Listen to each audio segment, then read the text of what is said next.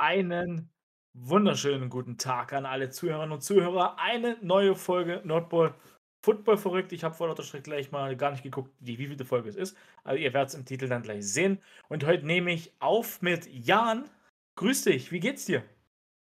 Äh, danke, Pierre. Sehr gut. Und dir? Mir geht's auch gut. Mir geht's auch gut.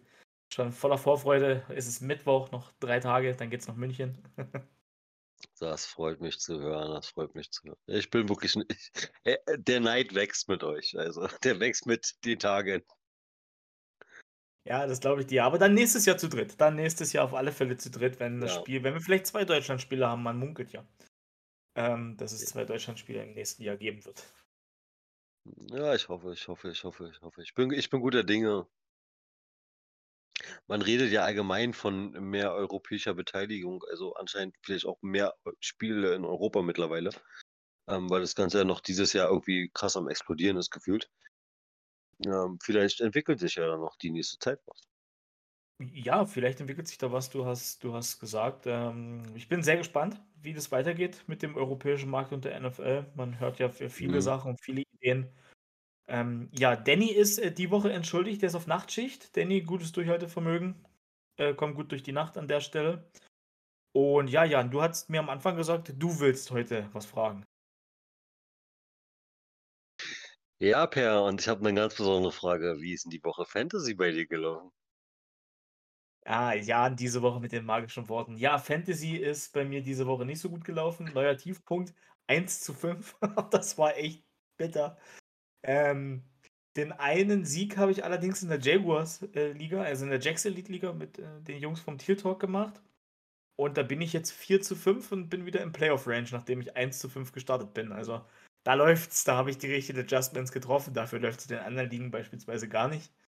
Ähm, ein Matchup habe ich gegen dich verloren, ich glaube sogar in unserer Hörerliga. Ähm, wie lief's denn aber bei dir, Jan? Ah, ja, mager, mager. Ich habe den Sieg gegen dich knapp eingefahren. Ich habe ein bisschen geschwitzt. Ähm, ich habe gesehen, wir hatten, wo ich reingeguckt habe, habe ich zwei Punkte Rückstand auf dich gehabt. Aber da war das äh, Monday Night Game. Monday Night Game war das, ja, von den Ravens. Nee, die haben äh, Sonntagnacht gespielt. Ähm, die haben das Nachtspiel gehabt und äh, da hatte ich auf dem Weg zur Arbeit kurz reingeguckt und dachte mir, ah, ich habe nicht mehr lange. Äh, vielleicht macht das noch und äh, habe mich dann auf der Arbeit kurz gefreut, wie ich geguckt habe. Oh, ich habe es noch geschafft, drei Punkte. Ja. ja, ist echt, ist echt bitter. Also, ähm, ja, aber du hast es ähm, selber vorhin schon kurz, wie wir gesprochen hatten, gesagt gehabt. Ziemlich viel bei, ziemlich viel Out-Spieler gewesen. Ähm, ist lustig, deswegen habe ich auch in der Dynasty-Liga, wo wir ja zu dritt alle drei spielen, ähm, habe ich gegen den Liga Primus äh, ordentlich, ordentlich versagt. Also richtig versagt. Das lag aber vielleicht auch daran, Josh Allen hatte keinen Sahnetag. Oder wie er es am besten sagt, mit so einem Quarterback äh, wie mich heute kann man nicht gewinnen. Ähm, das war sein Zitat nach dem Spiel übrigens gegen die Jets.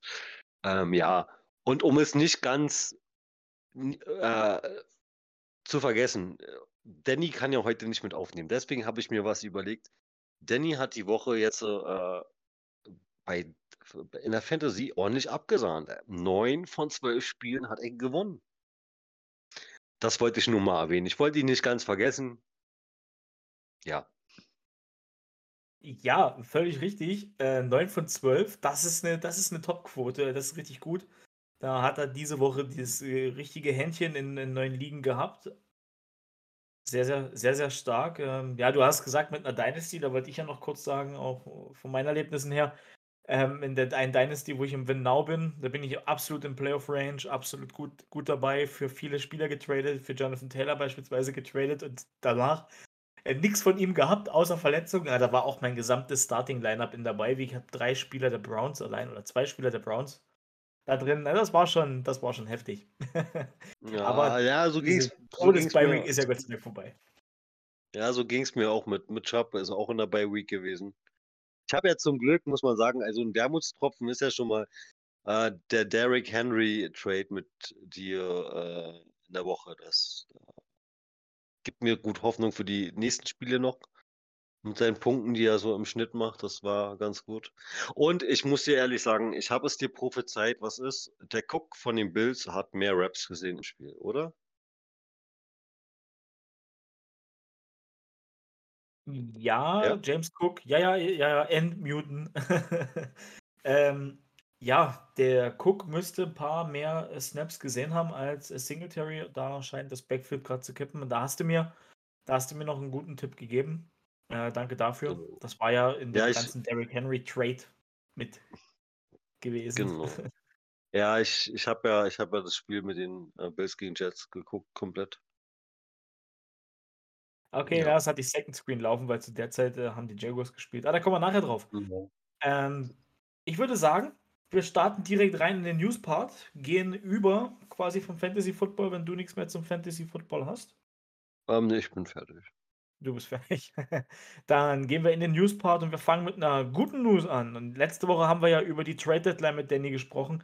Und da hat, hatten wir ja auch das Thema Bradley Chubb, der zu den Miami Dolphins getradet wurde. Und dort erhält Bradley Chubb eine saftige Vertragsverlängerung. Fünf Jahre, 110 Millionen Dollar. Ähm, Moment, wo ist es garantiert? Total garantiert 53 Millionen. Signing-Bonus 13 Millionen. Average Salary quasi pro Jahr 22 Millionen. Das nenne ich mal ein richtig dickes Sümmchen für einen richtig guten Spieler, der allerdings eine große Verletzungsakte mit sich äh, mitbringt. Jan, was ist deine Meinung zu diesem Riesenvertrag, den er jetzt bekommen hat? Ja, ist schon gerechtfertigt, weil wenn er, wenn er, wenn er fit ist, ähm, ist er das wert, definitiv. Das hat er gezeigt gehabt, wie er noch ein bisschen mit Vaughn Miller zusammengespielt hat. Das war ja das echt das gefährliche Duo, da, da wolltest du nicht hin. Ähm, und zumal muss man ehrlich sagen, ah, ich glaube, die Broncos haben dann auch nochmal so von wegen gewittert, ähm, wir müssen vielleicht ein bisschen umstrukturieren, weil wir da und da vielleicht die nächsten Jahre vielleicht noch was verbessern wollen. Und mich hat es gewundert, dass sie so einen Spieler abgegeben haben. Ähm, wie Chubb. Ähm, aber in dieser Dolphins Defense, ganz ehrlich, alter Falter. Also, wenn, wenn, wenn die nicht sagen, dass unser Fenster ist jetzt offen, deswegen geben wir jetzt auch diesen dicken Vertrag. Äh, Ich hoffe, er kommt gut an und äh, performt auch richtig gut dort. Und vor allen Dingen bleibt auch fit. Dann ist er definitiv sein Geld wert. Das sehe ich genauso wie du. Wenn er fit bleibt, äh, dann wird er abliefern. Dann wird er performen. Das Positive äh, für ihn, er ist in einer Defense, die sehr, sehr viel blitzt. Die Dolphins ja mit den Steelers zusammen eine Defense, die extrem viel, extrem oft blitzen. Da wird er irgendwie seine Chancen haben, an Sacks, Hits, Pressures zu kommen. Und wie, wie du es schon gesagt hast, Bradley Chubb ist, wenn er fit ist, ein absolut athletisches Biest. Meiner Meinung dazu. Und ja, Broncos hast du auch noch mal kurz erwähnt, hatten wir letzte Woche drüber gesprochen. Da will ich jetzt nicht weiter drauf eingehen. Ähm, ja, da gibt es nichts weiter zu, zu sagen, außer Bradley Chubb die Daumen zu drücken, dass er wirklich fit bleibt und dass er seinen vollen Vertrag hier erhalten kann. So, im Weiteren der Woche hat sich dann, ähm, haben die Indianapolis Colts die Reißleine gezogen, nachdem sie ja letzte Woche den Offensive Coordinator oder vor zwei Wochen den Offensivkoordinator gefeuert haben. Zugegebenermaßen, die Offense war danach genauso schlecht. Ähm, haben sie jetzt Frank Reich entlassen und Jeff Saturday, der war zuletzt, der hat keinerlei Coaching-Erfahrung auf äh, NFL und College-Level. Ich glaube, in der Highschool hat er Coaching-Erfahrung gesammelt. Ist jetzt Interims-Head Coach. Sehr, sehr überraschend auch das für mich. Aber wir fangen mal bei Frank Reich an. Jan, ist es äh, die richtige oder das richtige Zeichen der Colts, die richtige Aktion, äh, Frank Reich jetzt zu entlassen? Oder hättest du noch gewartet? Ähm, nein, ich hätte nicht gewartet. Ähm, sie haben eigentlich das Potenzial in der Offense. Bis die Sache mit Matt Ryan, muss ich wirklich sagen, ist so ein bisschen für mich. Die Defense hatte letztes Jahr auch ihre guten Momente. Ähm, spielt dieses Jahr auch teilweise unterirdisch. Ähm, das mit Jeff Saturday hat mich so ein bisschen verwundert gehabt, aber im Nachhinein kam mir noch die News, dass er nicht wirklich fürs Play Calling ähm, zuständig ist. Da rutscht ein anderer Assistant Coach, rutscht die Leiter hoch und der wird der Signal Caller, also auch der Gameplay Manager mehr oder weniger. Ähm, ich muss ehrlich sagen, ich glaube, Saturday ist dann vielleicht eher mehr so als Motivator, glaube ich, so ein bisschen mehr da, weil das war auch damals seine sein Ding in der NFL, wie er selber noch aktiv als Center gespielt hat. Ähm, er hat auch viele Ansagen gemacht in der O-Line, ähm, hat wie viele Jahre erfolgreich mit Peyton Manning gespielt, ähm, war dann auch bei den Packers. Ähm, ja, ich glaube, der reißt das noch mal ein bisschen um und vielleicht kriegt er ja auch diesen, diesen Switch von der in der Colts O-Line wieder hin, dass die einfach mal dass jede Defense vor dieser O-Line wieder richtig Respekt hat, wie letztes Jahr. Und auch, dass Jonathan Taylor wieder seine, seine, seine, ich sag jetzt mal, seine Bodyguards wieder bei sich hat und auch mal wieder endlich vernünftig seine Raps kriegt und äh, auch wieder performen kann. Ähm, das ist ja so dieses Jahr irgendwie, ja, unterirdisch, was sie am, am, am, an, an Laufyards machen, im Gegensatz zum letzten Jahr mit der Performance. Das liegt aber auch weitestgehend halt auch an der, fand ich die ganze Saison bis jetzt, die ich geguckt habe, ähm, an der O-Line. Also sie ist nicht wiederzuerkennen. Da hast du völlig recht. Ähm, mein kurzer Take zu Frank Reich, das abzuschließen, ich hätte vielleicht noch gewartet, ein, zwei Wochen, hätte mir das vielleicht noch angeguckt.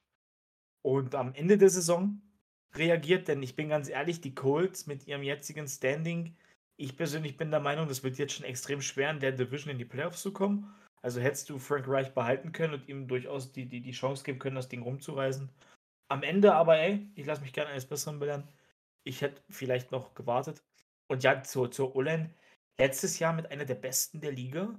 Und ich verstehe diesen Verfall nicht. Die, die dieses Jahr so wirklich wirkt diese O-Line extrem geschwächt. Als wenn die keinen Bock hätten, richtig äh, zu blocken. Letztes Jahr absolut Elite, haben Jonathan Taylor ja dazu geholfen, der beste Running Back der Liga zu werden. Dieses Jahr hat gut Jonathan Taylor viele Verletzungen jetzt dieses Jahr schon gehabt. Aber was mit der O-Line los ist, frage ich mich auch. Da, da kann man nur hoffen, wie du es gesagt hast, dass Jeff Saturday die richtigen Worte, vielleicht auch die, die richtigen Schemes jetzt findet ähm, und hm. da mit der O-Line arbeiten kann, dass da die Arbeit wieder besser wird. Denn das hat die Colts aus den letzten Jahren ausgezeichnet. Vielleicht neben den Cowboys die beste Offense-Line der Liga zu haben. Ah, dieses Jahr wirkt die O-Line, wie du es gesagt hast, wie ausgetauscht. Das ist also wirklich mhm. grauenhaft. Und dazu hast du dann Matt Ryan, der viele Fumbles, viele Interceptions, wenig Touchdowns, ja. der ja komplett überfordert wirkte. Die mhm. letzten zwei Jahre mit Rivers und Wentz. Wollen wir nicht drüber reden, glaube ich. Ja, ich, ich, ich habe es jetzt ein bisschen verpasst. Ist Matt Ryan offiziell gebancht oder ist er, weil er ist ja eigentlich offiziell auch als verletzt gelistet? In Anführungszeichen sage ich das mal. Ja, das haben die Colts ganz gut äh, hingekriegt, als er, als er diese Verletzung mit der Schulter rauskam, haben sie gesagt, ah, wir replacen jetzt erstmal äh, Matt Ryan aufgrund der Verletzung für Sam Ellinger. Frank Reich hatte ja aber damals schon in, in der Pressekonferenz gesagt, dass er das sich durchaus vorstellen könnte, dass Sam Ellinger bis zum Ende der Saison spielt. Naja, die letzten zwei Spiele haben jetzt nicht unbedingt für ihn gesprochen. Also ich kann tatsächlich sehen, dass Matt Ryan wieder reinkommt. mhm. Mhm. Ähm, ja, das nur äh, dazu, zu der ganzen Quarterback. Also bei den Colts hakt sich, mein gut, Receiving Corps, ne, Michael Pittman auch noch nicht in Topform, aber wie soll er das sein, wenn er keine Bälle mhm. wirklich großartig bekommt, wenn die Quarterbacks direkt Pressure haben? Ganz schwieriges Thema für die Colts. Schade, die hatten wir beide sehr hoch. Die hatten wir, glaube ich, beide in Super Bowl getippt. Ja, ja. Besprechung. Also, ja, wir sollten eines Besseren belehrt werden. Ähm, was wir jetzt gerade ein bisschen ausgelassen haben. Oder haben wir noch was zu dem Thema Colts? Nein, also ich nicht. Ich, ich auch nicht. Ich habe tatsächlich alles äh, besprochen. Wir werden nachher beim, beim Tippen, ich weiß gar nicht, ob die dabei sind oder nicht, werden wir sehen. Ähm, Nein, die, die, die spielen, die spielen, die spielen. Die spielen, okay, dann haben wir ja nachher nochmal ganz kurz die Indianapolis Colts. Ähm, was ich ein bisschen ausgelassen habe, habe ich jetzt erst verstanden, ist der Injury Report. Aber da habe ich gerade mal nebenbei immer drauf geschaut. So richtig haben wir eine schwere Verletzung. Das ist die von Rashawn Gary. Der hat sich das Kreuzband gerissen. Season mm. ist zu mhm. Ende für ihn. Und dann haben wir noch Josh Allen. Der ist fraglich fürs Wochenende mit einer Ellenbogenverletzung. Der soll wohl das zu einem Spezialisten jetzt gehen in der Ja, Woche? ist der, ähm, Josh McDermott hat äh, das ist Day by Day, ähm, Tagesentscheidung. Day Day to Day ist nicht gut. Day to Ja. Day klingt echt nicht gut. Jetzt gegen die Vikings. Das das ist 'n Ja. interessantes Ding, äh, grade für nachher, was das Tippspiel angeht. Mhm. Ähm, ja, dann haben wir noch mal die Green Bay Packers, die hat's diese Woche ja richtig erwischt und dann haben wir auch die die Überleitung, glaube ich, zu den Green Bay Packers, äh, geschafft. Romeo Doubs Ankle, hier steht was ruled out against Detroit. Das heißt, er hat gar nicht gespielt wahrscheinlich. Doch, der hat gespielt. Doubs hat am Anfang gespielt. Ah, Doubs Ja, hat am Anfang gespielt. Also Ja. Ankle-Verletzung für Doubs. Eric Stokes hat Ankle oder Knie, ist Mhm. auch im 2. Quarter raus. Running Back Aaron Jones und Line äh, Linebacker Rashan Gary haben wir grad gesprochen. Aaron Jones, Ankle-Verletzung, ebenfalls früh raus. Christian Watson hat, die 2. Concussion innerhalb von 4 Wochen. Mhm. Oh, das ist echt nicht gut und hier steht dann noch, Aaron Jones ist dann mit 'nem oh, wie nennt man das, so 'n orthopädischen Schuh rumgelaufen nach dem Spiel. Also, das sieht auch Vakuped. nicht Ja, Vak Ja, Vakuped, genau. ja. Äh, sieht auch nicht gut aus für ihn. Ja, ne, Und hier, äh, der Running Back Hill hat ja sein seine ersten Raps oder seinen ersten also, ich habe 2 Raps, glaube ich, von ihm 2 Carries gesehen gehabt in den Highlights, in der Zusammenfassung. Ja, War dann auch zwischenzeitlich schon drauf. Ah, okay. Und wenn ja. Ja, gut, dann würde ich sagen, kommen wir mal zu dem Part von unseren Lieblingsteam. Ich hoffe, ich Teams ich hoffe, ich habe jetzt hier nix im Ablauf übersprungen. Ähm Nein, alles alles gut. Alles gut, Jan, dann ja, leider fangen wir ja immer mit dem Team an, was verloren hat. Diese Woche haben die Green Bay Packers verloren. Ich würde dir direkt das Wort übergeben. Äh, ja, ja, ja. Da das Wort ist ist der Stichpunkt da. Da gibt's mehrere Wörter. Ähm, was ist mit Aaron Rodgers los? Kann man eigentlich nur grade betonen in diesem ganzen Spiel, in diesem muss man dazu sagen, Fiasko. Wir reden hier von 'nem von 'nem Spiel, was, ähm ich sag's sage jetzt mal einfach nur ein Stat, Total Yards. Die Green Bay Packers haben 140 Yards alleine mehr gemacht. Dann kommt noch ein Stat. Die Green Bay Packers haben 34 Minuten noch was den Ball gehabt im ganzen Spiel. Wie kommt es zustande, dass ein ich sage wir reden jetzt wirklich von 'nem Elite Quarterback es nicht schafft, in der Red Zone zu finishen? Die erste Interception in der in der Red Zone oder auch in der Endzone war getippt. Okay, kann passieren, gehe ich mit. Dann hat er noch eine Interception geworfen, die war nicht ganz in der ich glaube, die war nicht ganz in der Red Zone. Da denke ich mir auch wieder, ma hat er schon mal besser geworfen, äh, hat er schon mal besser den Receiver anvisiert, der war definitiv zu kurz in meinen Augen. Und, ähm, dann reden wir von 'ner Interception, die sollte einem Elite Quarterback nicht passieren, dass 'n Defense End, ähm, den Ball, äh, fangen kann, ähm, weil der Ball einfach auch kein Juice hat. Kann vielleicht u unter anderem daran liegen, dass er auf Bakhtiari werfen wollte, ist kein Receiver.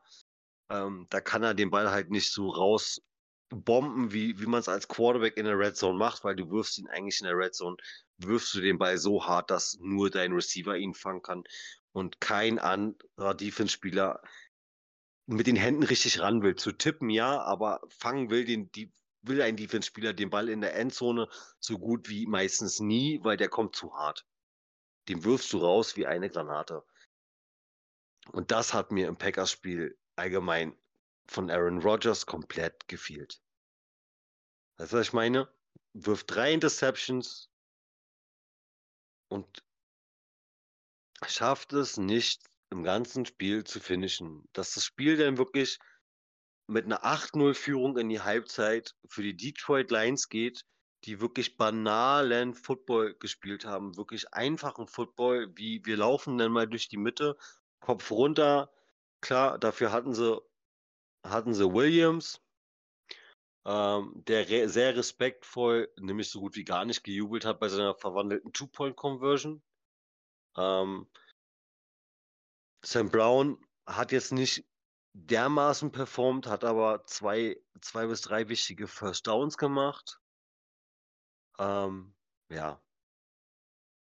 Und schlussendlich ging das Spiel 9 zu 15 für die Detroit Lions aus.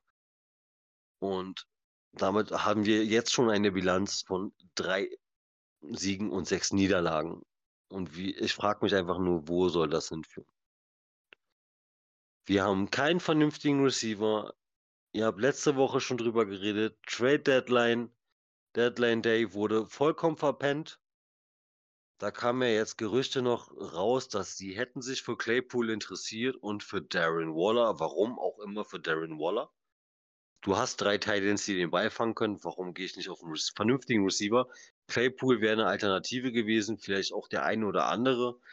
Äh, ich hätte ja gerne an dem Abend noch die News gekriegt, dass OBJ verpflichtet wird, wenigstens, aber das blieb ja auch aus und ich finde, das rächt sich jetzt.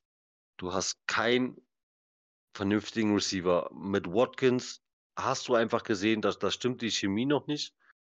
Den hat äh, Aaron Rodgers ganz zum Schluss in der Endzone überworfen, weil er kein Passroutentiming hatte, beziehungsweise weil Watkins die Passroute anders gelaufen ist, als Rogers es wollte.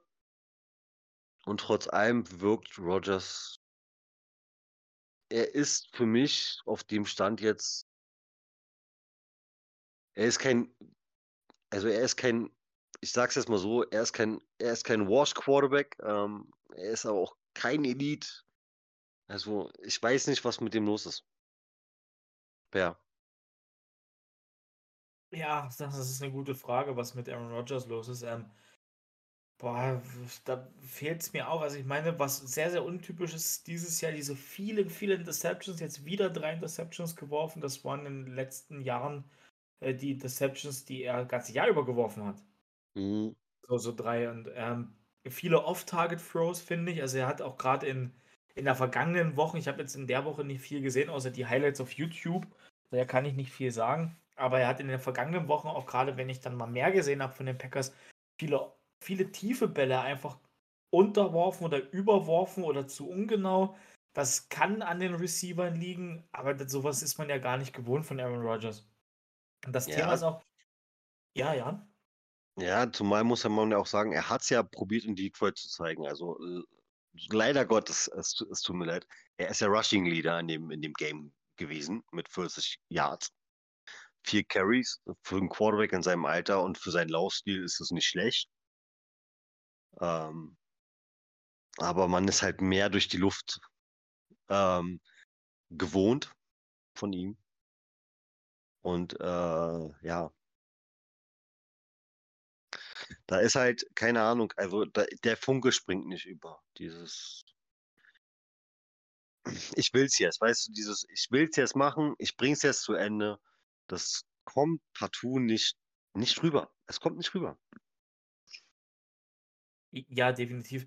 Ich bin, ich bin aber auch der Meinung, ich habe jetzt äh, mitbekommen, dass er bei Pat McAfee war, wieder mal in der Show und hat ein Interview gegeben ähm, und hat dort sowas gesagt wie, ja, ich habe ja gut gespielt oder wir haben ja gut gespielt, die anderen haben einfach schlecht gespielt, aber ich glaube auch mit diesen ganzen Sachen, die ja am Anfang des Season, wo, wo wir ja schon mit Danny immer öfters oder wo ihr beide mit Danny immer gesagt habt, der muss jetzt mal aufhören, auch einen Affen zu machen, da auf dem Feld und sofort bei jeder Incompletion die Augen zu rollen und, und irgendwie angepisst zu werden der tut sich damit, oder er tut sich selbst damit keinen Gefallen. Ich glaube, er tut auch den jungen Receivern keinen Gefallen, weil die, die sehen ihren Ball auf sich drauf zukommen. Die, also ich persönlich hätte es dann, und die, du hast sofort Panik, oh ja, nicht fallen lassen, ja, nicht fallen lassen. Ja, aber genau wenn du daran denkst oder wenn du dann mal in so einem negativen Trend und Strudel drin bist, Hm, äh, Ja. dann, dann, dann ist es, wie es ist. Ich meine, Christian Watson in Ich- Woche 1, das beste Beispiel, ne? der droppt da so, so einen safen Touchdown und da ging eigentlich der ganze Negativtrend schon los. Ja, ich äh, habe das Ding mit der Pat McAfee Show mitgekriegt und da hatte Shannon Sharp, ich weiß nicht, ob du ihn kennst, ehemaliger Tight End bei den Broncos. Ja, Der hat ähm, darauf geantwortet, gesagt, wenn deine Defense nur 15 Punkte zulässt, bist du selbst an der Niederlage schuld. Und dazu hat er, mehr hat er einfach nicht zu diesem, zu diesem Ausschnitt von Rogers gesagt und das ist bezeichnend eigentlich gerade für das, was die Green Bay Packers in der Offense für ein Problem haben. Weißt du, die Defense lässt nur 15 Punkte zu. Man sagt immer, die heilige Grenze sind 17 Punkte für eine Defense, weil wenn du die 17 Punkte nicht überbieten kannst, hast du keine vernünftige Offense. Der Schnitt für eine Offense im Spiel sollte 20 Punkte sein. Denn der Schnitt für eine Defense zuzulassen sind 17 Punkte. Weißt du, was ich meine? Und das ist, das ist der Standard. Das ist die Faustregel im Football. Das ist wirklich die Faustregel im Football. Und die Defense hat trotz allem, dass sie zwischendurch geschwächt wurden mit ihren Ausfällen, haben sie ja trotzdem gut mitgehalten. Und wir reden hier immer noch von drei, also von hundertprozentig zwei verschuldeten Turnovers, die auf Rogers seine Kappe gehen. Der getippte Ball lassen wir außen vor. Klar, es war, es war in der Red Zone, es war kurz vor der Endzone. Ähm, ist ein, ist, ein, ist ein scheiß Ding gewesen, kann aber passieren, aber die anderen Picks gehen beide auf sein Konto. Und da braucht man auch nicht in, einer, in irgendeiner Show äh, jedes Mal wieder auftreten und immer sagen, meine Receiver droppen zu viel und ich brauche mehr Erfahrung in der Offense. Ähm, er hat Mercedes Lewis, er hat einen Tonyan, er hat einen Digurara, äh, den, den, die anderen, den dritten Teil, der auch fangen kann, wenn er die Bälle bekommt.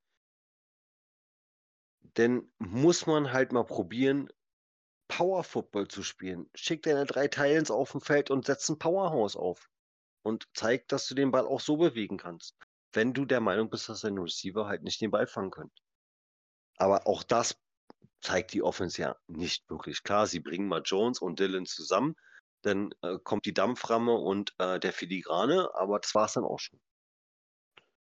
Aber es wird halt nicht, es reicht für die ersten 50, 60 Yards, aber es wird halt nicht gescored, es wird nicht gefinisht. Und das ist halt das große Problem bei den Packers.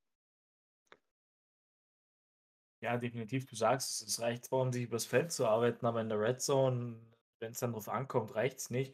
Ich finde aber auch persönlich, die Offense ist dieses Jahr sehr statisch, was ich damit meine. Letztes Jahr hast du viele Shifts und Motions und Devontae mhm. Adams startet Wide Out, Motion oder Shift rein, Slot, Motion komplett rüber, zack, okay, ja, Kommunikation. Das sehe ich dieses Jahr alles gar nicht. Oder, oder ich komme mit einem Two-Back-Set raus, letztes Jahr beispielsweise Two-Back-Set raus, Aaron Jones geht ins Slot, AJ Dillon ja. äh, ändert nochmal seinen Stand. Und da frage ich mich, als, als Außenstehender, als jetzt nicht Packers-Fan und, und der diesen Input wie du und Danny hast, liegt das an Nathaniel Hackett? dass er weg ist? Ah. Ich meine, bei den Broncos sehen wir ein, alle, wie er performt. Gar nicht so. Aber ist, ist das vielleicht ein Thema? Vielleicht ein wenig. Aber ähm, das, was du gerade angesprochen hast, war bezeichnend.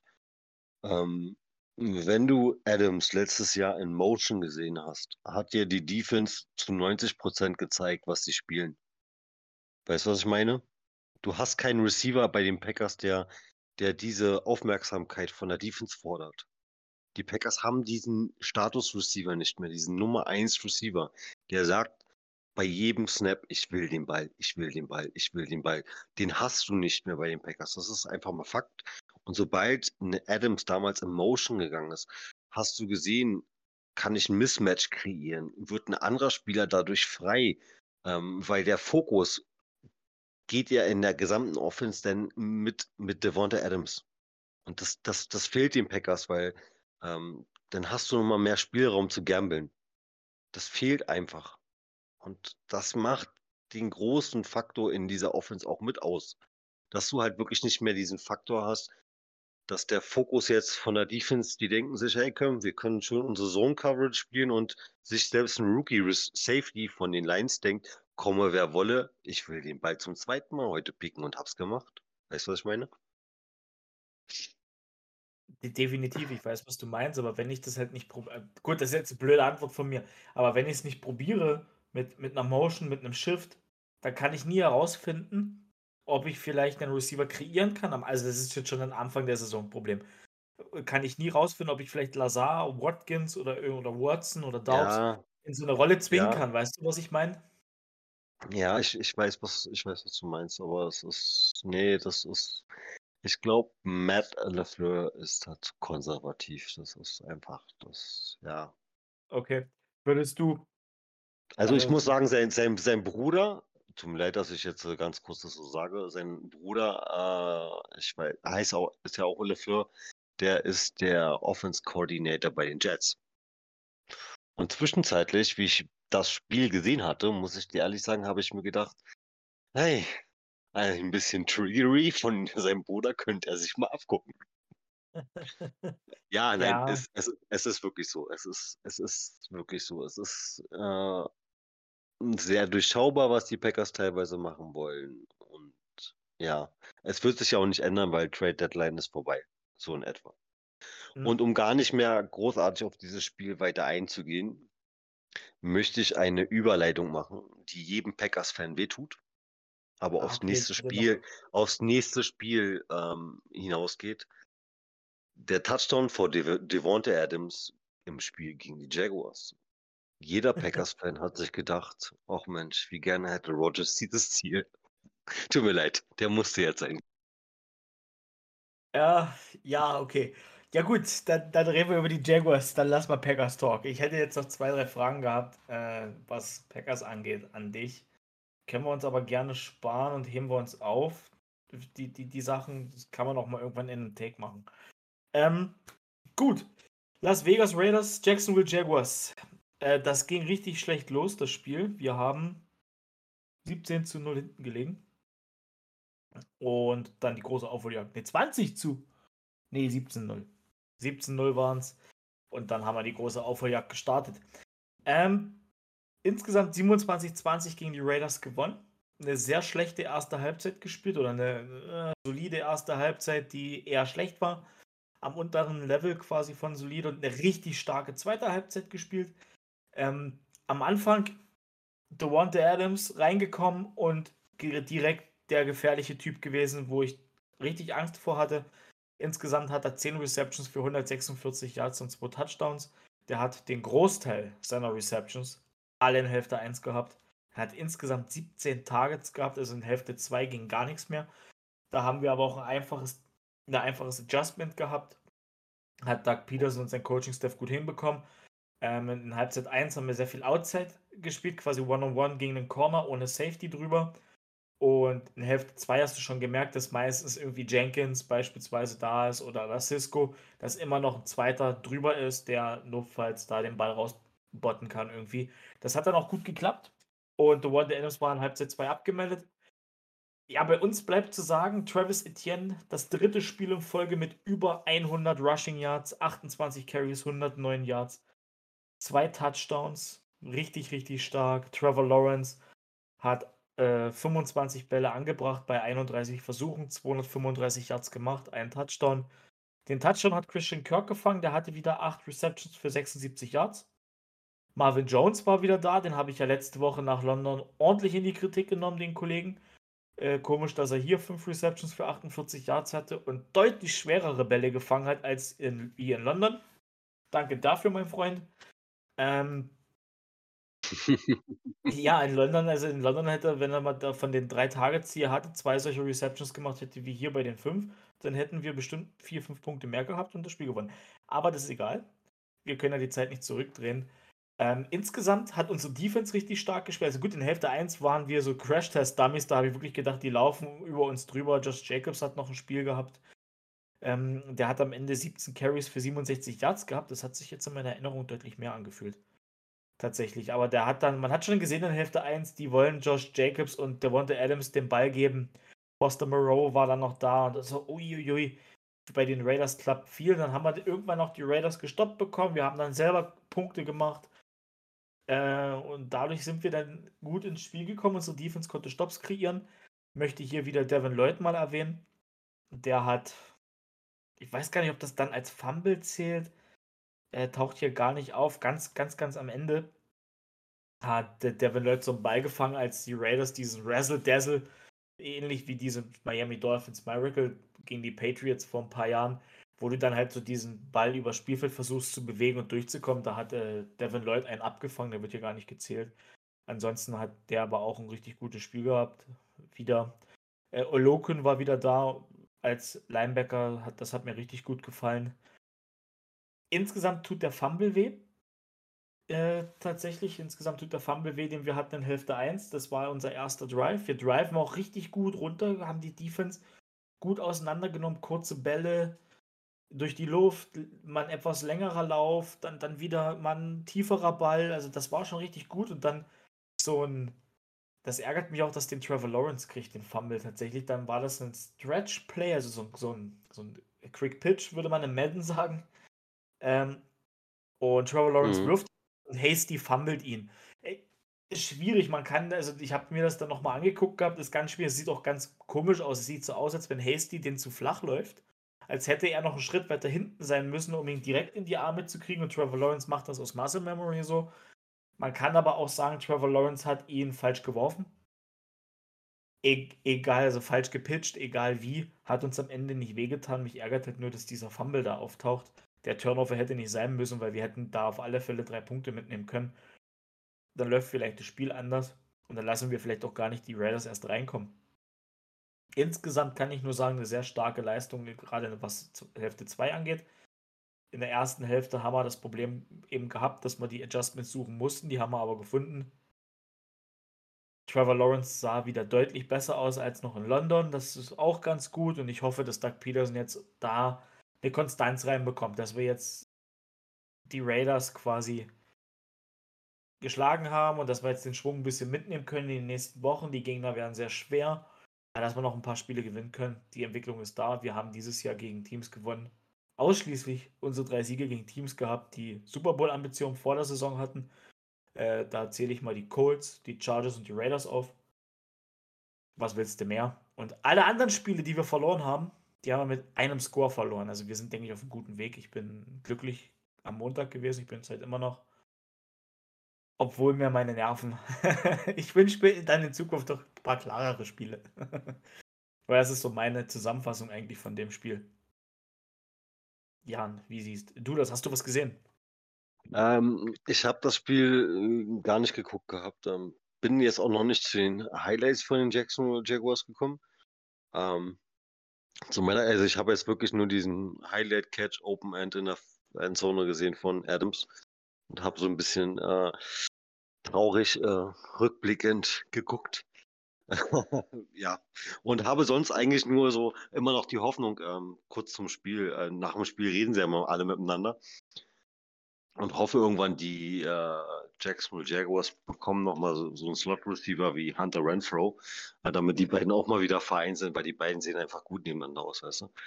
Ähm, also Lawrence und Renfro, äh, Clemson halt, äh, Clemson halt, ähm, ja, äh, hab wirklich nicht viel mit ihm mitgekriegt. Ich habe nur mitgekriegt, wie du äh, via WhatsApp äh, gefiebert hast. Der, der Funke ist übergesprungen, sagen wir es mal so. Ja. Ja, okay, alles klar. Ja, war ein sehr spannendes Spiel. Also, wir dürfen uns da auch echt nicht beschweren, wenn es andersrum ausgeht. Weil wir dann in solchen Spielen noch immer noch so ein paar einfache Fehler machen, gerade so Vorstarts kreieren. Was ich noch ähm, sagen möchte, Trevin Walker, der hat nicht die, die Stats an Sacks, hat ist aber in den Top 5, was Hits und Pressures angeht. Also der kommt schon durch, aber er kann im Moment nicht die Sacks kreieren, äh, die, die Sacks kreieren. Ich gucke gerade zwei Sacks. Äh, da, Darwin Smooth, der hat eine Season, sechs Sacks bisher, ist, ist auch Sack-Leader bei uns im Team. Hätte mir das vor der Saison einer gesagt, dann hätte ich aber auch mit großen Augen angeguckt gesagt, Smooth, was? Glaube ich nicht. Aber doch, wunderbar. Jaguars, das hat Spaß gemacht. Danke dafür. So, Überleitung. Äh, ich habe jetzt keine Überleitung parat. Hast du einen Spieltags-Take mitgebracht. Ich habe keinen gefunden. Äh, doch, ich hätte mal ein. Was Na, war mit dem Bild? Was war mit dem Bills los? Uh, das ist ein interessanter Take. Ähm, ja. Du hast es ja eingangs schon erwähnt. Josh Allen meinte ja, wenn man einen Quarterback hat, der so schlecht spielt wie ich heute, dann kann man kein Spiel gewinnen. Das war eine ja. interessante Aussage, Ja. da hat er auch recht. Ich, weißt du, was, weißt du, was ich, weißt du, was ich gedacht habe, als ich die Highlights geguckt habe? Und ich habe das ja Second Screen laufen gehabt, habe immer mal wieder hingeguckt, wenn das Jaguars-Spiel in der Pause war. Und ich dachte mir bei einzelnen Plays so, die Bills spielen ganz schön arrogant. Ja. Ja, in der Offense, ja, sehr grob und fahrlässig gewesen. Ähm, am Anfang muss ich wirklich sagen, hatte ich so meine Befürchtung gehabt, weil die, der erste Drive sah schon so ein bisschen aus, äh, auch gerade in Hinsicht auf Source Gardner, das Duell mit, oh Gott, jetzt komme ich gerade, oh, ich habe einen Hänger. Ich, komm, ich habe gerade den, ich habe seinen Namen. Trevor Dix? Äh, Trevor Dix, genau. Ähm, das, dieses Duell und das sah am Anfang schon so ein bisschen, weil Dix hat ihn äh, im ersten Play mal richtig smooth stehen lassen und alt aussehen lassen. Aber ähm, es ist ein Veteran gegen einen Rookie immer noch, wo ich mir in dem Moment sage, äh, danach sah das Bild auch komplett anders aus. Also wirklich, ähm, Josh Allen hat nicht überzeugt im Passing, für mich im Passing-Game definitiv nicht. Hat seine Rush-Ambition wieder gehabt. Sie haben auch probiert, mehr zu rushen. Auch, auch mit Cook und ähm, zwischendurch dann auch mal wieder Singletary. Ähm, aber auch dort hat die Durchschlagskraft gefehlt. Also klar, äh, Josh Allen hat zweimal selber gefinisht äh, via Rush. Ähm, aber ähm, das dominantere Team, muss man wirklich sagen. Es waren für mich äh, die Jets im Spiel. Und zwar sei es, sei es von der Defense her. Also das Defense Backfield gefällt mir echt gut. Also es ist echt krass, was diese beiden Corners alleine, was die machen. Ähm, und dann dazu muss man wirklich sagen, Paradebeispiel, obwohl Brees Hall raus ist, laufen die Jets gegen eine eigentlich sehr dominante Defense gegen den Lauf. Klar, sie haben Ausfälle gehabt. Von Miller war teilweise angeschlagen. Er ist auch angeschlagen ins Spiel gegangen, hat dann doch gespielt. Äh, Matt Milano war raus im Game und dann fehlt ja noch der Starting Safety Pryor. Ähm, klar muss ich sagen, Fryer ist Schlüssel in der Defense, gehe ich total mit. Milano, was Rushing und Passing Game angeht, ist auch ein Key Player für mich in der Defense. Ähm, hat sich bemerkbar gemacht, dass, dass die beiden gefehlt haben, aber trotz allem nicht mit, wenn du diese Defense Line hast, kannst du die Jets nicht so laufen lassen. Schon gar nicht, wenn du äh, Carter und Robinson dann als Running Back da hinten zu drin zu stehen hast. Obwohl dein First String Running Back ja eigentlich verletzt ist, weißt du, was ich meine? Und ähm, Zach Wilson sah gut aus in dem Spiel, sah solide aus, hat zwar eine Pick geworfen, ähm, und bei manchen Dingern muss ich mir, frage ich mich wirklich, alter Falter, wenn Garrett Wilson jetzt noch einen Hammer Quarterback hätte, der würde, der würde explodieren in dieser Liga. Der Receiver von den Jets würde explodieren in dieser Liga, wenn die Bälle noch ein bisschen schneller und noch ein bisschen präziser kommen würden. Ähm, aber so, auch so performt dieser Rookie-Receiver echt krass du, hast du völlig recht. Jetzt hast du mir alle meine Takes oder alle meine Parts genommen, die ich erwähnen wollte, die hast du jetzt reingebracht. Ich habe noch ein, noch ein Thema. Garrett Wilson sieht richtig gut aus. Ich glaube auch, dass aber Zeit braucht. Ich meine, äh, Zach Wilson hat ja den Großteil der Vorbereitung mit einer Verletzung verpasst. Ich denke mal, die werden die Chemie noch nicht haben. Äh, das wird sich mit den nächsten Wochen legen. Und Zach Wilson tut gut daran, in den nächsten Wochen so auszusehen wie die Woche. Weil dann sage ich, er ist auf einem guten Weg. Aber wenn er jetzt so flashy bleibt und nächste Woche so ein Spiel hat, wo er komplett verkackt und wo er wieder spielt wie vor, äh, wie letzte Woche beispielsweise, wo er nichts hinkriegt, dann glaube ich, haben die Jets über früh oder spät ein Quarterback-Problem ähm, und müssen sich nochmal umgucken nach einem äh, Quarterback. Ähm, ich, aber wenn er das rauskriegt, Zach Wilson, dann sage ich, ey, okay, die Offense ist richtig gut, gerade mit dem Laufspiel. Wenn dann noch Bruce Hall da ist. Und jetzt nochmal eine Sache, du bist Cornerback, letzte Aktion in dem Spiel oder entscheidende Aktion in dem Spiel, da haben ja alle gesagt, Pass Interference. Nein. Ja, bin ich deiner Meinung. Ist für mich nein, auch keine Press nein, Interference. Nein, nein.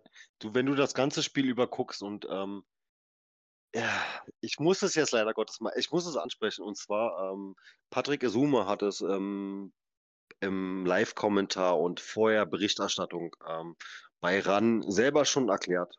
Ähm, du hast sowieso dieses Jahr, das siehst du auch ganz oft dieses Jahr, dieses gegenseitige Gerangel. Ich habe meine Hand an deiner Hüfte, ich habe meine Hand an deiner Schulter. Ich habe, also die Receiver und die Cornerbacks.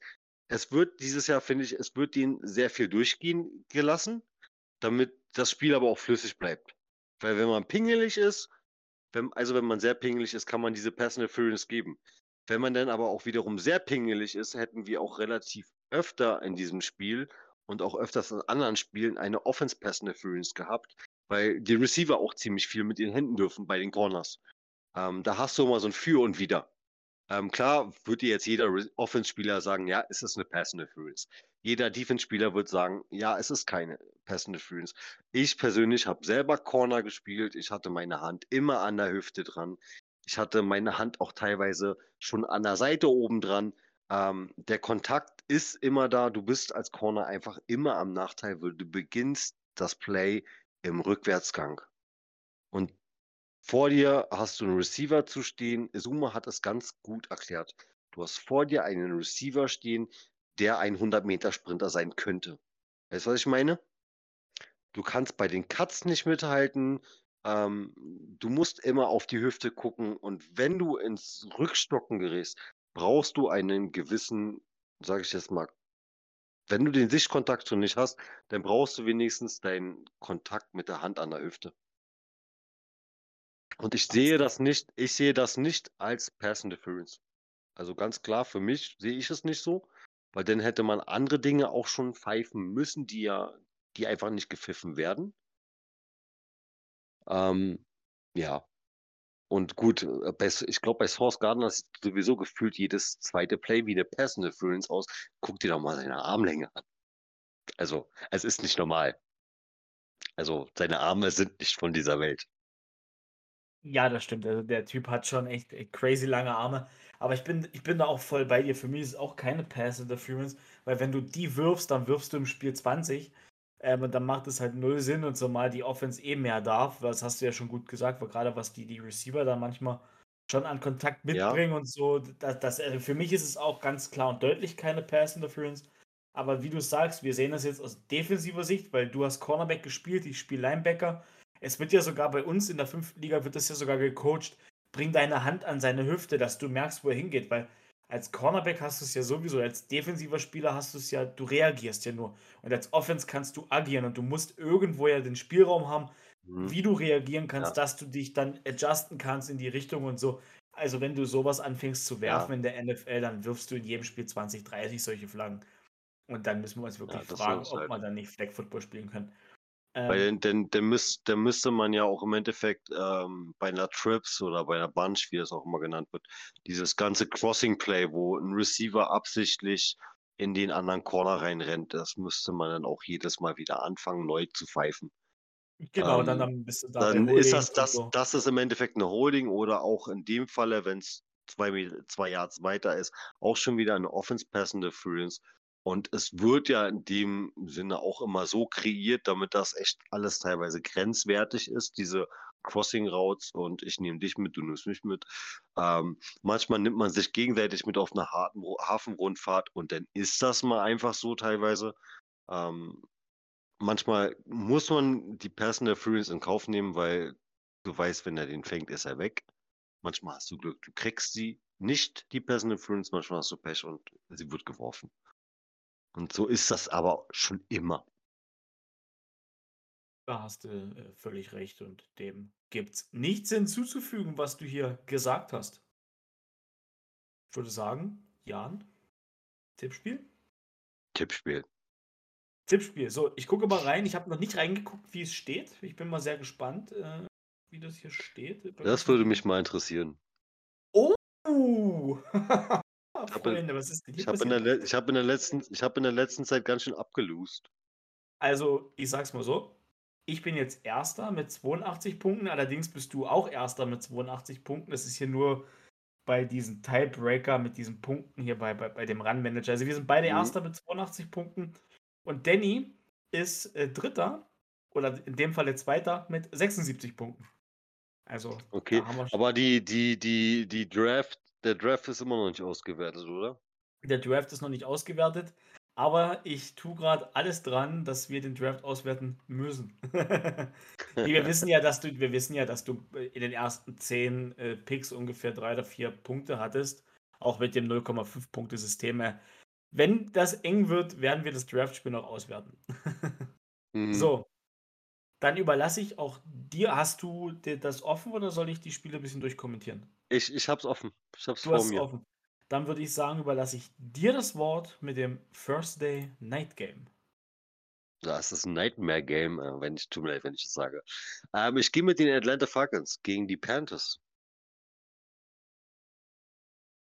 Okay, das ging schneller als gedacht. Ähm, ja, ich. Ah, ist schwierig. Äh, Falcons gegen Panthers. Gut, Panthers letzte Woche richtig auf die 12 gekriegt gegen die Bengals. PJ Walker einen Höllentag. Meinen Infos nach soll er wieder starten. Ich gehe auch auf die Falcons und sage allerdings mit drei Punkten. Das wird ein ganz, ganz düsteres Spiel. Also hier gibt es hier gibt's nicht viele Punkte, glaube ich, in dem Spiel.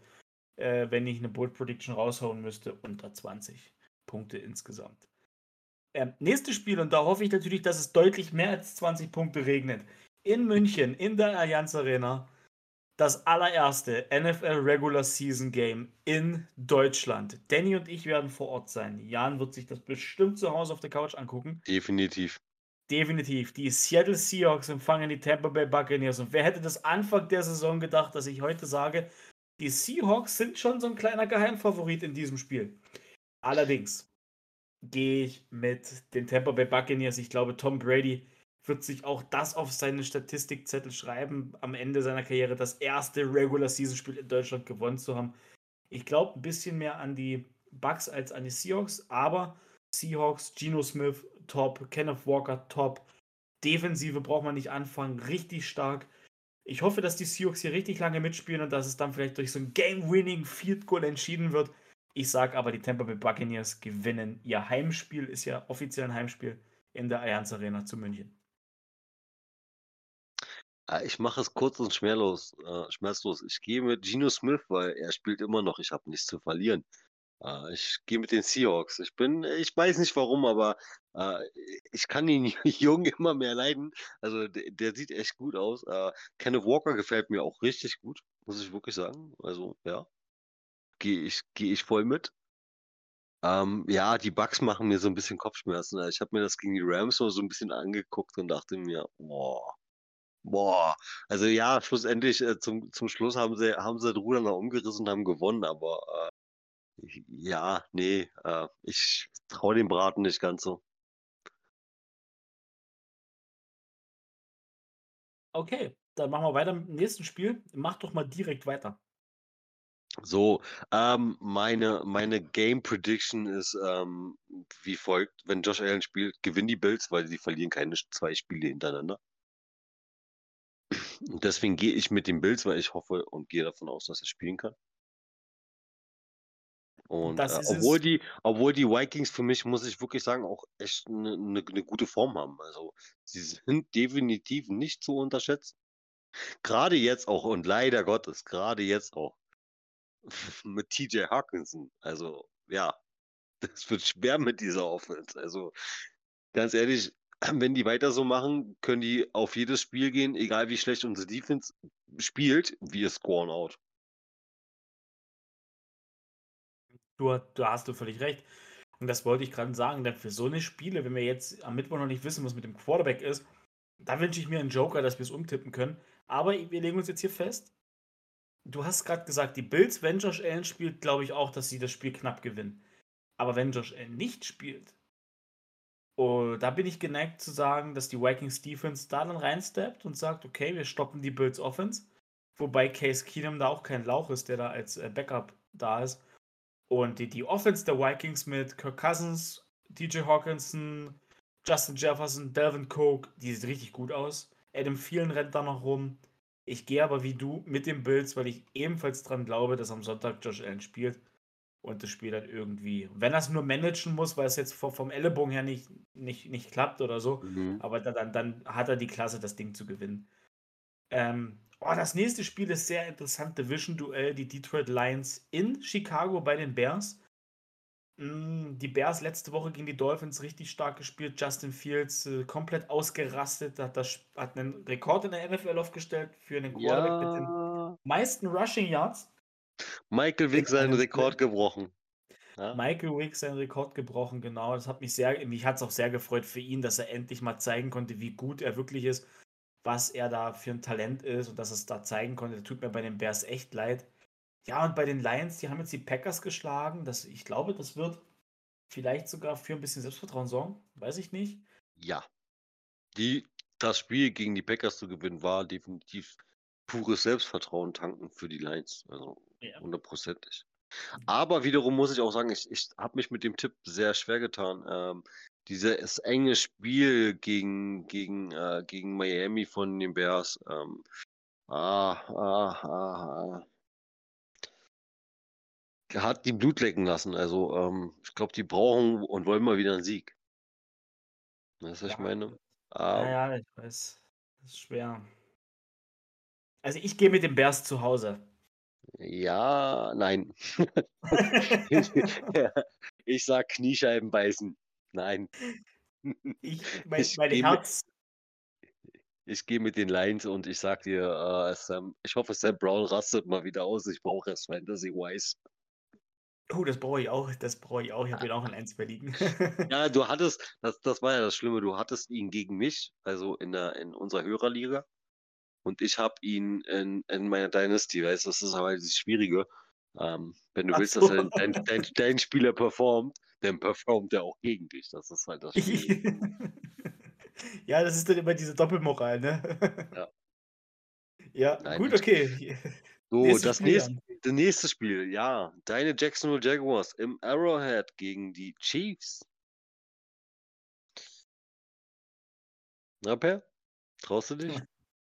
Nee, trau mich nicht. Ich meine, wir sind das Team, mit die, die die meisten First Downs produzieren und wenn wir die Kette äh, konstant bewegen, können wir vielleicht zwei Quarter mitspielen, also eine Halbzeit oder, oder vielleicht sogar drei Quarter mitspielen, aber Ja. ich glaube, Ja, dass ich die glaub- Chiefs einfach zu gut sind. Ja, ich glaube, Kelsey, Kelsey und Mahomes sind nochmal zu groß. Definitiv. Ich gehe hier, gerade gucken wir dann noch in, in Arrowhead. Wir hätten wir jetzt hier zu Hause gespielt und, und die Defense hat dann Ja. noch einen richtig Bombentag, hätte ich gesagt, das ist möglich. Aber im Arrowhead glaube ich nicht, dass wir eine. Also, wir können schon mitspielen und hier, ey, bei dem Spiel einfach nur gut aussehen, mitspielen, keine dummen Fehler machen. Und wenn Trevor Lawrence hier 300 Yards, drei Touchdowns hat und wir am Ende 40 zu 41 verlieren, okay, gut, nehme ich mit. Wichtig ist, dass Ja. wir hier nicht abgeschlachtet werden. Das ist meine Ja, Meinung. das, das, das definitiv, ja. Aber ich, ja, tut mir leid, das wird für die Jackson nicht reichen. Ja, bin, ich- ey, bin ich auch der Meinung. Ähm, gut, dann machst du das nächste Spiel. Äh, das nächste Spiel, Hard Rock Stadium. Die, Brown, die Dolphins empfangen die Browns. Ist das? Nee, ist noch nicht, war? Deshaun Watson spielt noch nicht, oder? Jetzt so? Nee, der Nee, kommt Woche 11. wie, der kommt wieder Woche gegen die elf? Texans. Ah, okay, gut. Ja. Ja, also ich muss ganz klar sagen, das Spiel geht für mich ganz klar ähm, an die Dolphins.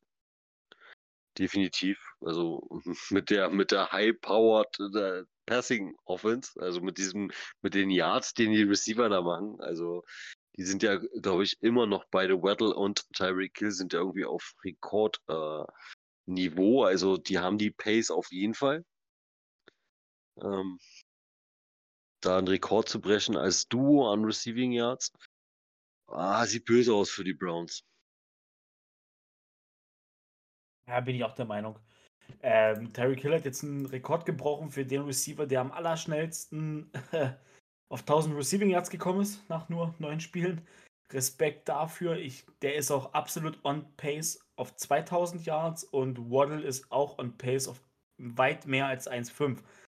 Äh, und das sagt, was du alles, was du dazu wissen musst. Jacoby Brissett kommt zwar wieder, die Browns haben ein richtig gutes Laufspiel und ich glaube, die Browns werden ja auch die Dolphins gut ärgern auf dem Boden mit ihrem Running Back Duo. Glaube aber auch, dass die Dolphins zu Hause das Spiel gewinnen. So, im MetLife Stadium empfangen die New York Ja, Giants. Ja, bitte, Jan. Nee, mach mal ruhig. Ah, Okay. Äh, genau, im MetLife Stadium Jets, äh, Giants gegen Texans. Ja, das wird ein interessantes Spiel. Die Giants mit dem Roster, was die machen, ey, maximalen Respekt an Brian Dable. Ähm, ich glaube auch an die Giants, die haben jetzt eine Bye-Week gehabt, sind deutlich fitter als die Texans. Nee, die Texans müssen auch eine gehabt haben. Oder? Ich weiß es nicht. Nee, die Texans haben, glaube ich, gespielt. Ich, ich weiß es nicht. Ähm, auf alle Fälle glaube ich nicht, dass die Texans das Spiel gewinnen mit Davis Mills. Daniel Jones sieht gar nicht mal schlecht aus. Dazu hast du Saquon Barkley ähm, und die Receiver, die alle irgendwie einen richtig guten Job machen. außer Golladay, Giants gewinnen. Gehe ich mit. Okay. Alleine, alleine schon wegen Saquon. Ähm, Ja. dem, allein dem gönne ich schon. Äh, Daniel Jones sowieso auch. Also die Giants spielen schon echt gut dieses Jahr. Also ist sehr überraschend für mich, muss ich ehrlich sagen. Ja, aber ich glaube, die können ihre Form gerade nach der Bye Week äh, schön ausgeruht. Können sie ihre Form halten. Ja, und das nächste Spiel, ähm, ja, die Saints gegen die Steelers. Ja, ist ein interessantes Spiel, ne? Ich meine, Saints Offense kann man äh, schwer durchschauen. Die Frage ist, was mit Winston? Kommt er jetzt wieder? Oder haben sie ihn gebancht? Ich wäre schon der Meinung, oder würde mich schon freuen, wenn sie sagen, wir geben ihm nochmal eine Chance. Ähm, weil Andy Dalton ah, hat mal Flashes, aber im Grunde zeigt er, dass es nicht mehr ist. Und bei den Steelers, die Defense, wir wissen, wie gut die Defense ist. Ich glaube aber, dass die Saints hier auswärts gewinnen. Ja, ich gehe auch mit den Saints, weil die Offense äh, von den Steelers ähm, mit Pickett ist noch nicht ready, so richtig am Start, finde ich also. Hm, Hast du völlig recht. Ähm, nächstes Spiel sind die Broncos bei den Titans. Ja, Broncos kommen jetzt immer wieder mehr in Schwung. Die Titans haben Derrick Henry wiedergefunden, hat jetzt die Woche auch wieder richtig gut abgeliefert. Ähm, bei den Broncos weiß ich nicht, inwieweit das in London jetzt eine Eintagsfliege war gegen die Jaguars. Russell Wilson hat nicht schlecht ausgesehen. Das sah schon mal wieder ansatzweise so aus, wie wir uns das halbwegs vorgestellt haben. Deswegen, Bradley Chubb fehlt jetzt in der Defense. Ich glaube, das wird man noch merken, dass er fehlt. Deswegen gehe ich auf die Titans knapp zu Hause. Ähm, auch mit Chubb, muss ich ehrlich sagen, wäre ich mit den Titans gegangen. Es wird sich bemerkbar machen in der Defense, ähm, aber wie du es gerade selber schon gesagt hast, die Titans haben Henry wieder. Ähm, der fängt jetzt wieder an, Fahrt aufzunehmen und ich hoffe, er macht weiter so. Also ich gehe auch mit den Titans. So, das nächste Spiel in Las Vegas und zwar die Raiders empfangen die Colts. Was sagst du? Hat der Trainerwechsel Auswirkungen? Ah, ich glaube es nicht. Also das, die Frage ist, spielt Matt Ryan oder spielt Sam Ellinger? Das ist die erste Frage, die wir uns stellen müssen. Die zweite ist, was ist mit Jonathan Taylor? Und ich glaube, die Raiders, also die sehen, die, die Raiders stehen ähnlich schlecht da wie die Colts, aber die Raiders haben bisher besser ausgesehen in allem, was sie getan haben. Josh Jacobs spielt gut, der, äh, Josh Jacobs spielt überragend, Darren Waller fehlt. Derek Carr, na, schwierig, sehr, sehr schwierig. Ich glaube an die Raiders in dem Spiel und tippe mal vorsichtig zu Hause auf die Raiders, weil ich auch glaube, die werden diese dritte Niederlage, mit 17, wo sie 17 Punkte weggeschenkt haben in dieser Saison, die werden da jetzt schon ordentlich äh, was zeigen wollen. Also wenn sie das Spiel verlieren, dann kann ich mir sogar vorstellen, dass wir nächste Woche drüber reden, dass äh, Josh McDaniels nicht mehr Trainer ist bei den Raiders. Wenn sie verlieren, könnte ich mir das auch gut vorstellen. Also ja.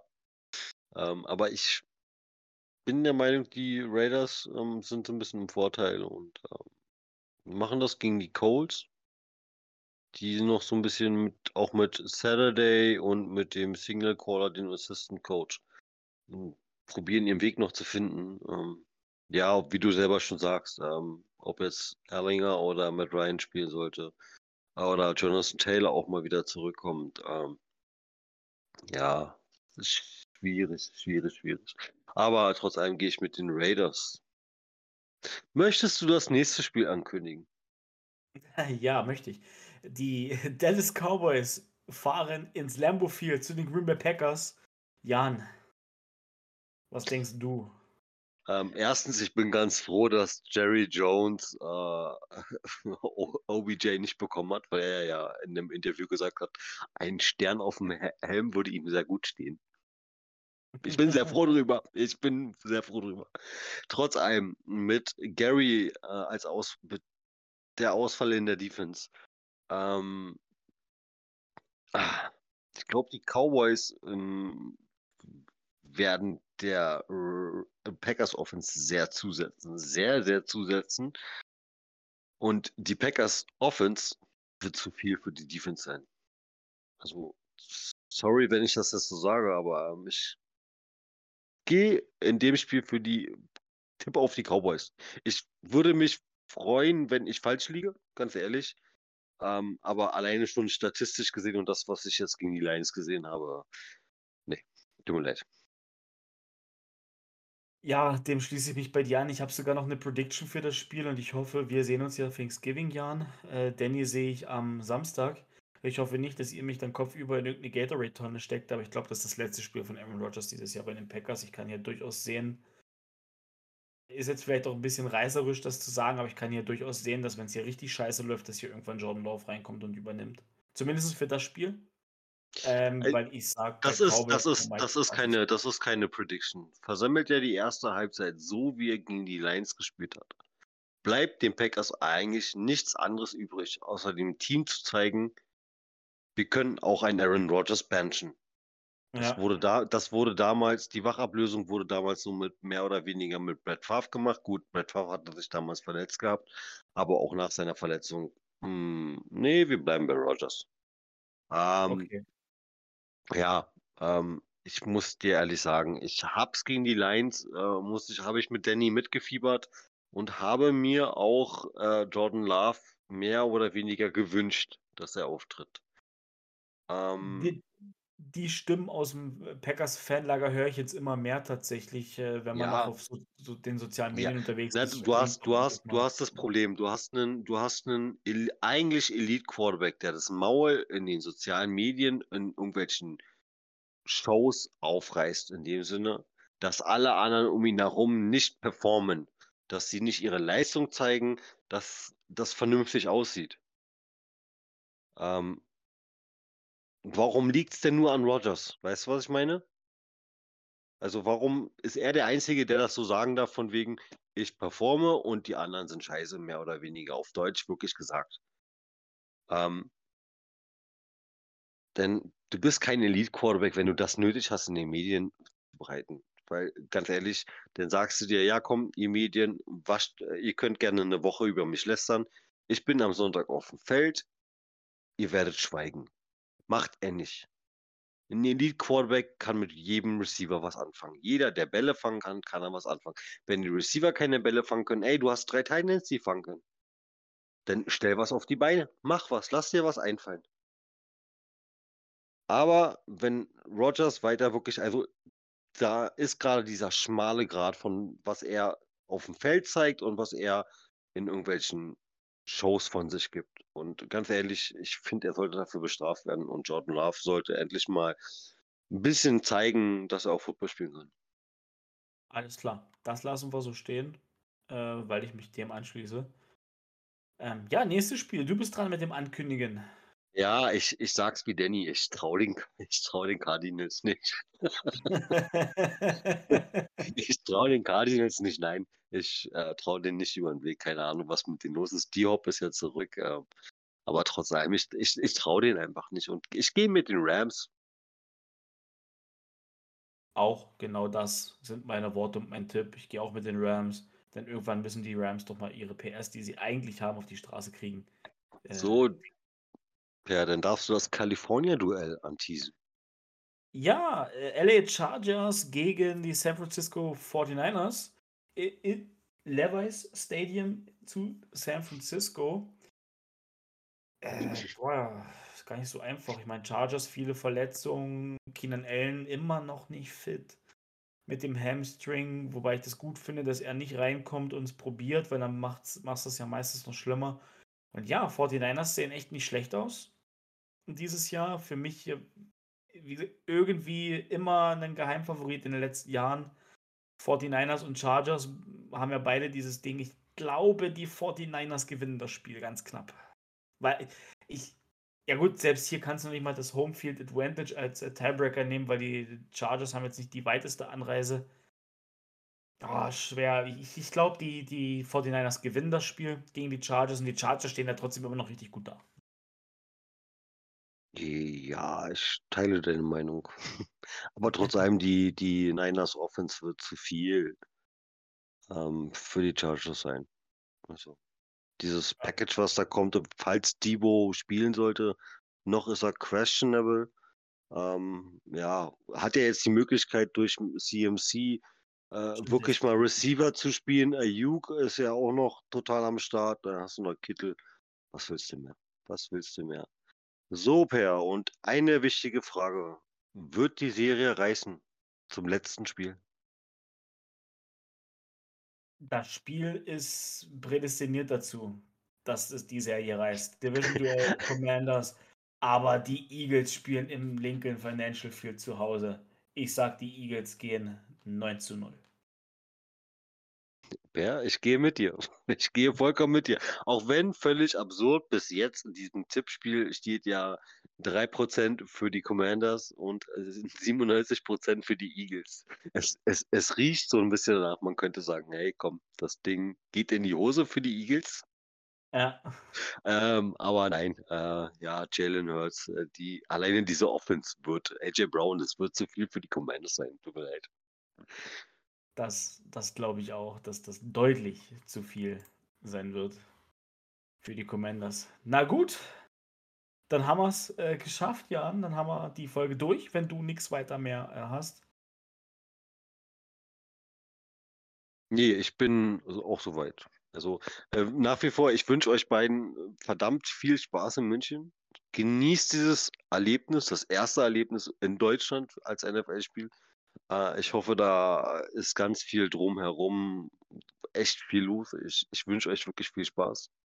Und ich hoffe vor allem, ihr kriegt ein sehr, sehr geiles Footballspiel zu sehen.